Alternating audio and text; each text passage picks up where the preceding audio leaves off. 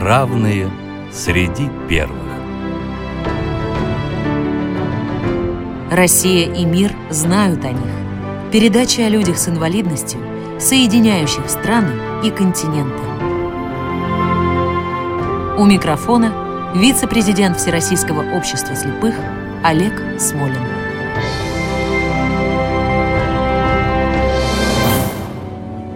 Здравствуйте.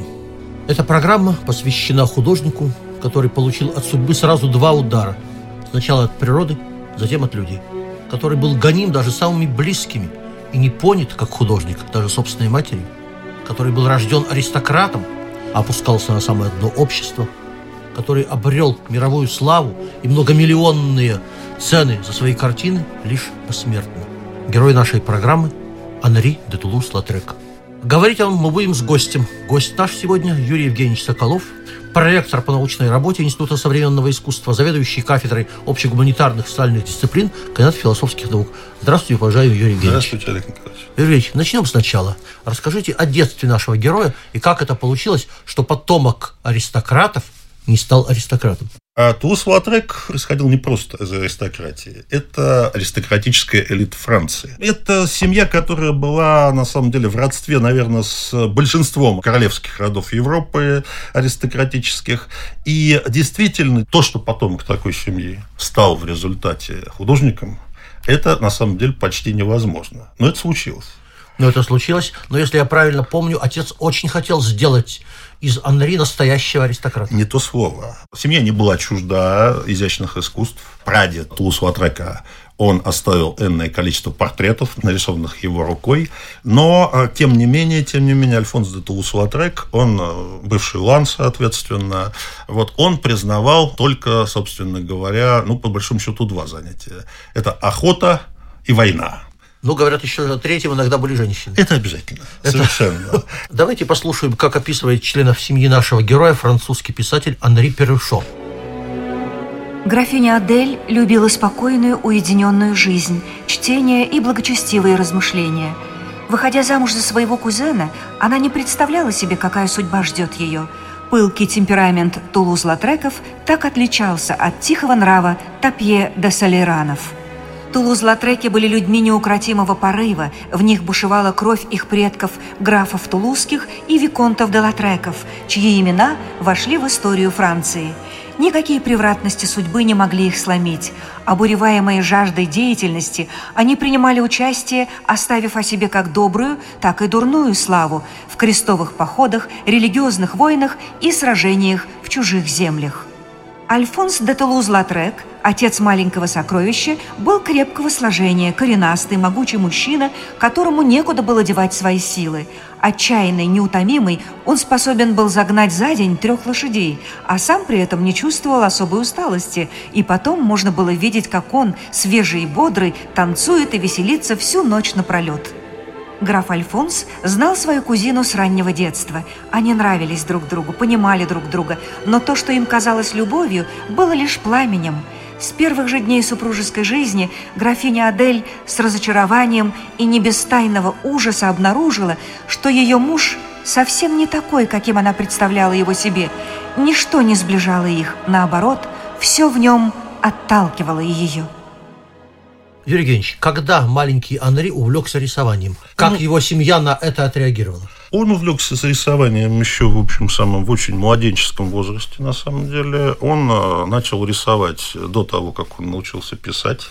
Во всяком случае, когда крестили его младшего брата, он вознамерился, он тоже поставить свою подпись под документом, соответственно, и когда священник спросил, как ты это сделаешь, если ты не умеешь писать, он сказал, я нарисую быка. Никаких, никаких проблем в этом не будет. Понятно.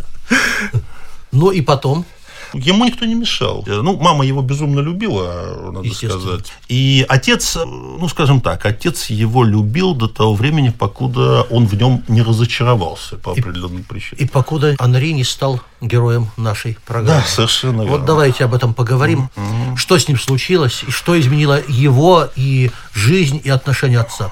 Это, собственно говоря, действительно события, которые определили то, что Тулус-Латрек стал Тулузом-Латреком, таким, каким мы его знаем, потому что если бы этого не произошло, он был бы, конечно, бесспорно кем-то другим и, возможно, не был бы художником, был бы человеком, который еще и рисует. Да, очень может быть, что он бы стал аристократом а его отец. Скорее всего, потому что отцом он восхищался. Тот приучал его к породистым лошадям, соответственно, водил его на разные зрелища, говорил ему о том, каким он должен быть. И, в общем, Анри, собственно говоря, готовился стать. Стать тем, кем... Наследником. Да, тем, кем его хотел видеть отец.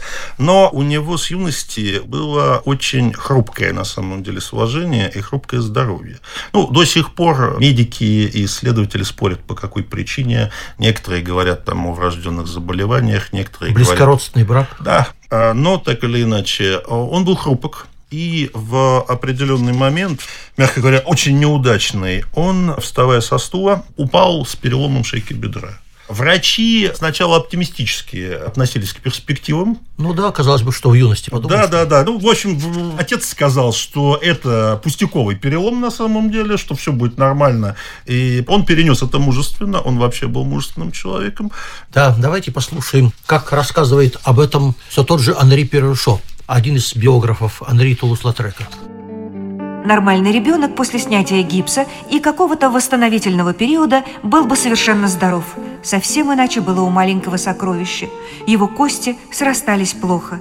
Графиня Адель, не зная, что предпринять еще, приглашала одного врача за другим, пробовала всевозможные лекарства, то впадая в отчаяние, то окрыляясь надеждой. Бедный малыш, еще вчера он был такой жизнерадостный, а сегодня... Но сам мальчик, казалось, не грустил, не жаловался. Он по-прежнему был весел и беззаботен. Он даже смеялся, да так безмятежно, будто ничего не произошло. Конечно, в этом не приходилось сомневаться. Он страдал от того, что вынужден вести такую неполноценную жизнь, но виду не показывал. Ни за что на свете он не стал бы плакаться на свою судьбу, не хотел, чтобы его жалели. Как только позволило здоровье мальчика, графиня Адель повезла его по курортам, надеясь на то, что воды помогут ему поскорее выздороветь. Подумать только, прошло уже почти 15 месяцев с тех пор, как с ним случилось несчастье. 15 месяцев, просто невероятно. Но главного все же удалось добиться. Маленькое сокровище с каждым днем держался на ногах все увереннее. Однажды в августе, когда они гуляли неподалеку от военного госпиталя, мальчик неожиданно поскользнулся и упал во враг, вернее, во вражек, метр, от силы полтора метра глубиной. Но этого оказалось достаточно. Как и 15 месяцев назад в Альби, его кости не выдержали. Снова перелом шейки бедра. На этот раз правого. Мать бросилась в госпиталь за помощью, а маленькое сокровище сидел во вражке. Он не заплакал, не издал ни единого стона. Сидя в траве, он только крепко изо всех сил прижимал руку к бедру. Юрий Евгеньевич, а теперь давайте об учебе будущего великого художника, его первых шагах в живописи. Кто были его учителя, с кем он дружил, кто для него стал примером в искусстве? Да, ну вот первоначально его, естественно, обучали по классической программе. Языки, в том числе и мертвые, там, науки и так далее и тому подобное. После этого он избирает действительно исключительно живопись. И, в общем, у его отца был друг, художник, соответственно, Ренста, который, в общем, ну, тоже такой он был своеобразной судьбы, он глухонемым был. Тем не менее, ему удалось стать художником достаточно популярным. Они с отцом дружили, потому что он любил рисовать как раз лошадей, различные такие динамические эпизоды и прочее, и прочее. И вот этот Пренста, он посоветовал Латреку окончательно перебраться в Париж и поступить в мастерскую Леона Бона. Леон Бана э, – это художник, который, скажем так, ту же роль играл, что и Энгер несколько раньше, соответственно. Очень почитаемый, уважаемый. Портрет э, заказать ему это было почти невозможно, соответственно. Мэтр. Да, это мэтр. Это метр из метров был абсолютно. И вот, собственно говоря, в его мастерскую он и попал. Он его очень уважал практически до конца жизни. Но обучение не совсем задалось, потому что через 6 месяцев метр закрыл мастерскую. У него изменилось положение, его назначили профессором школы искусств в Париже. И тогда на авансцену вышел второй его учитель, это Фернан Кармон. Если она, он был, собственно говоря, такой традиционный классик, он в юности образовался в Мадриде, там чувствуется влияние Веласкеса очень сильное, то этот, а, несмотря на то, что его называют реалистом, не совсем до конца понимаю почему, он обожал первобытность. Вот Его картина, которая ему сделала просто вот огромную славу, это «Побег семьи Каина» а потом там пошли девушки разные там в шкурах из саблезубых тигров там и прочее, прочее, прочее. Ну, как я понимаю, это пристрастие не перенял Анри Тулус Нет, он освоил эти техники, и, в общем, это, наверное, здорово, потому что рушить культуру профессионально может только тот человек, который ее освоил. Конечно. Вот. Но так или иначе, он с собой сделать ничего не мог. Его понесло в другую сторону. Да. Вот и давайте расскажем, как и почему Анри покинул свой аристократический дом и погрузился в мир Монмартра. Тут э, на самом деле ряд моментов. Ну, с одной стороны, к покиданию аристократического дома так или иначе его э, привело неизбежное ощущение того, что он пария. Он пария в этом обществе, на него смотрят с жалостью, он этого терпеть не мог, соответственно. И, с другой стороны, это э, его круг, который вокруг него формируется еще вот как раз в мастерской кармана. Это несколько человек, из которых э, наиболее известен это, собственно, Винсент Ван Гог. Ван Гог повлиял. Да? Ван Гог повлиял. Ну, просто я хочу напомнить слушателям историю, которая на меня произвела впечатление во время э, какой-то выставки одна из э, светских дам при Тулузе Латреке заговорила о том, что вот у меня есть пес такой чистопородный, но при этом такой урод. Правда же такое бывает, Андрей спросила она художника, и тот беспощадно к сказал, ну мне ли этого не знать, мадам. То есть намеки на уродство он мог реагировать, э, я бы сказал, саркастически. Но когда в этой же ситуации его дорогую маму спросили, а кто ваш любимый художник, она ответила, во всяком случае, не мой сын, говорят биограф. Вот это произвело на него гораздо более тяжелое впечатление, и в том числе э, поспособствовало уходу из дома. А, да, бесспорно. Он вообще работал всегда на опережение. Он сам издевался над собой и подшучивал. Для того, чтобы это не имели никакой возможности делать другие, соответственно. Совершенно верно. Да-да-да.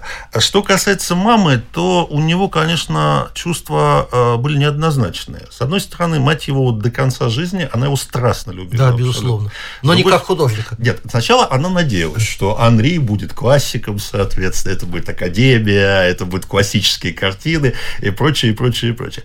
А в результате, когда его повело совершенно в другую сторону, она не могла это принять, потому что просто ни воспитание, ни религиозность, ни, ничто это не давало. Поэтому она, скажем так, она даже с этим не то чтобы мирилась, она вынуждена была это терпеть. Ну да. А, Юрий Евгеньевич, теперь давайте обратимся к периоду расцвета таланта художника Тулуз-Латрека. Что его отличает от других художников того времени, чем его картины – тогда привлекали и до сих пор привлекают сегодняшнего зрителя, хотя тогда многих отталкивали. Вы знаете, это действительно вопрос интересный, потому что он ведь сам настаивал на том, что он не принадлежит ни к одной, на самом деле, школе, ни к одному направлению. Несмотря на то, что его записали в посткомпрессионисты там и Немножко в авангард. Да, да, в авангард, в экспрессионизм, везде, короче. Дело в том, что у Латрека два момента. Во-первых, это, конечно, сумасшедшая совершенно эстетика безобразного, а какой до него не было. Нахождение каких-то вот эстетических моментов именно в безобразном, потому что вот когда Волошин через два года после смерти, соответственно, уже Латрека был на одной из его выставок, он сказал, что... Ведь это... Максимилиан был. Да, да, да, Максимилиан. Он сказал, что это потрясающее объединение. С одной стороны, необычайный вкус – необычайное благородство линии, соответственно. Аристократизм, который в нем чувствует. Но все это направлено на же описание подонков общества, соответственно, грязи там и так далее и тому подобное. Кого изображал э, Тулуз Латрек на своих картинах? А, ну, это танцовщицы различных варьете, это проститутки. С точки зрения общества французского того времени, это просто ну, Эпатаж. маргиналы, да, абсолютные маргиналы. Да, давайте послушаем, как рассказывает об этом все тот же Анри Перюшо. Жуаян готовил к январю 1896 года новую большую выставку работ Латрека. Выставили произведения Латрека в небольшом затененном акациями зданиями XVIII века на улице Форест 9, который принадлежал галерее. На этой выставке было показано много разных произведений – живопись, плакаты и литографии, но работы, посвященные домам терпимости, не экспонировались. Латрек не хотел скандала, споров по поводу выбранных им сюжетов и тем. и потому отказался демонстрировать их широкой публике, но попросил развесить отдельно на втором этаже в двух маленьких комнатах, обитых красным и зеленым бархатом и обставленных желтой мебелью. Естественно, что эти таинственные комнаты привлекали на улицу Форест массу любопытных, но Латрек был непоколебим. «Ничего не продается», — заявил он торговцам, которые не замедлили явиться. Жизнь показала, что Латрек прав — Выставка, хотя на ней и не были представлены самые смелые его работы, все же вызвала много толков. Цинизм, непристойность – эти слова не сходили с уст. Дело дошло до того, что Гюстав Жефруа счел нужным вмешаться и напечатал в журналь пространную статью, где рьяно защищал художника – тот, кто поедет на улицу Форест, писал он, не пожалеет о потраченном времени, если он ценит острую наблюдательность, размах рисунка, гармонию света, приглушенные и богатые краски. Отвечая на нападки хулителей Латрека, Жифруа не побоялся опереться именно на те произведения художника, которые тот не выставил для широкого обозрения. Цинизм? Непристойность? Нет – у меня не создалось такого впечатления. Здесь господствует стремление к правде, и она выше праздного любопытства и предвзятости обывателей. Не прибегая ни к фантасмагории, ни к кошмарам, отбросив ложь, руководимая одним твердым желанием показать правду, Латрек дал удручающую картину страданий и порока, предельно обнажив одну из язв нашего общества, язв, которые прикрывает ширма цивилизации – Никогда еще никто не разоблачал так трезво, с таким полным горечи спокойствием, почти детское плутовство этих женщин с наивными лицами, их тупость, животное отсутствие мысли, а также, что еще печальнее, потерянную возможность для многих и многих из них жить счастливо, благополучно и просто. Выставка на улице Форест явилась ярким доказательством мастерства Латрека. Его холсты и картины начали пользоваться большим спросом. Появились подделки, что бесспорно свидетельствовало об успехе Латрека. Ну, мы уже начали говорить о том, и давайте продолжим, как складывались в этот период отношения Тулуз-Латрека с его родственниками. Если я правильно понимаю, отец от него практически совсем отрекся. Он им просто не интересовался. У него э, к сыну появлялись на самом деле какие-то чувства, когда вот была проблема, каким именем подписываться. Он сказал сыну, что не негоже подписываться э, фамильным именем, поэтому избрал. Он никогда не отказывался его обеспечивать, ну вот за исключением момента, когда Латрек, он уходит на Монмартр. Там был некоторый период, когда семья ну, не желала она оплачивать его мастерскую. Имея в виду то, что он не той дорожкой пошел. Но в конце концов, мать и отец, в общем, на самом деле, они э, махнули на это рукой и снова начали его спонсировать. Тут эм, не столько даже, я бы сказал, э, что он стал изгоем. Нет, э, его принимали, естественно, дома, когда он приезжал. В общем, нельзя сказать, что он был изгоем. А другой вопрос, что, конечно, со стороны семьи тотальное непонимание. И не образа жизни, не самой живописи. Угу. Ну что ж, э, считается, что Тулуз-Латрек был одним из предшественников Пабло Пикассо. Верно ли это? Какое влияние Тулуз-Латрек оказал вообще на французскую живопись? Огромное, на самом деле, э, с точки зрения, прежде всего, вот этого плаката, вот, ведь что такое плакат Тулус-Латрека? Это практически сведение того или иного человека к определенному наиболее значимому символу. То есть, э, в какой-то мере Латрек – это один из тех, кто предваряет современный дизайн. А, вот это. Бесспорно, да, бесспорно. Насколько он оказал влияние на конкретно Пикассо, ну, мне сказать достаточно трудно, потому что все-таки, вот если так судить, у Пикассо и в раннем периоде, и в позднем уже кубистском, соответственно, периоде у него эстетика несколько другая, чем у Латрека. Но, вероятно, не было ни одного из вот этих самых художников новой генерации, которые так или иначе под э, знаком Латрека не проходили хотя бы какое-то время. Юрий Евгеньевич, одним из героев нашей программы был выдающийся русский художник-романтик Владимир Борисов Мусатов. Известно, что он был знаком с картинами Тулуз-Латрека и ими восхищался. Можно ли говорить о влиянии Тулуз-Латрека на российских, русских художников? На русский авангард, на импрессионистов? Да, бесспорно. И на авангард, и на футуристов и на вообще искусство, скажем так, 20-х годов, он бесспорно повлиял. Ну, кстати, у него вообще как-то он параллельно шел, потому что в той же мастерской, где обучался он, обучался, скажем, Эрерих некоторое время, скажем так, не очень долгое, ну и другие выходцы из России. То есть влияние все-таки было? Было, было, однозначно не могу не воспользоваться моментом. Для меня, как для амича, особенно приятно использовать в нашей программе строки омской поэтессы и литературоведа Ольги Григорьевой, посвященные Тулуз-Латреку и его представлению в моем родном городе Омске. Давайте послушаем. Тулуз-Латрек в морозном Омске. Невероятно и нелепо. К чему Парижа отголоски народ желает только хлеба? А если зрелищ, то попроще, не силуэтов утонченных – Ах, как изыскан каждый росчерк в его рисунках бело-черных, Танцовщиц ласковые руки и бешеный азарт канкана, Монмартра, запахи и звуки. Здесь все красиво, все обманно. Я счастлива в пустынном зале, в сибирском царстве льда и снега увидеть новыми глазами парижский сон Тулуз-Латрека. Юрий Евгеньевич, за год до начала нового столетия Тулуз-Лотрек создает один из своих шедевров – прекрасный альбом «Цирк». А потом его картины становятся все более мрачными и меланхолическими – как прожил он последние годы?